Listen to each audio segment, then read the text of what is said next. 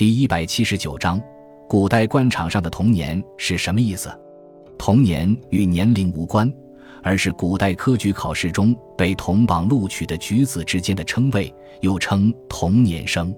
顾炎武在《生源论》中说：“同榜之士谓之童年。”而童年之间也不论年龄，互相尊称对方为年兄，相互间的交易称年义，互称童年之父为年翁、年伯，互称童年之子为年侄、年家子等。童年的说法最早源于汉代，汉代文官选拔制度是举荐制，同一年被举荐为孝廉的，则称童年或同岁。唐代在科举考试中，童年考中进士的。则为童年。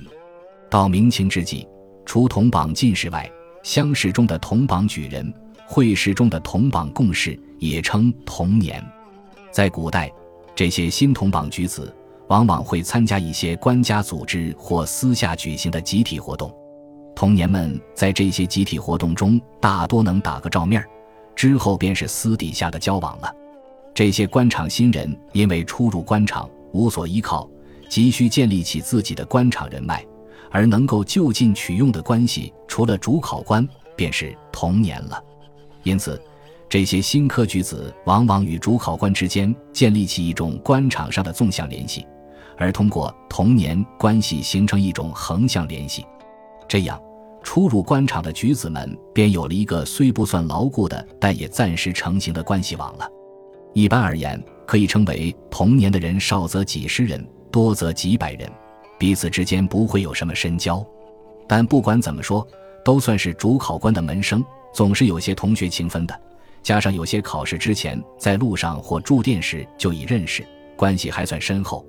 另外，这些童年往往都刚刚步入官场，没有那么多官场纠葛，又因同样是刚刚通过科举独木桥，彼此话题也多一些，所以相互之间的交情也就多些真性情。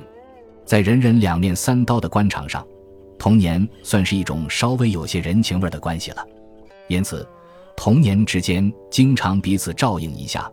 官职高的在提拔官员时，会优先照顾自己的童年。当然，时间久了，举子们在官场上脚跟站稳了，除意气相投或利益联系紧密的童年之外，其他的童年关系也就淡了。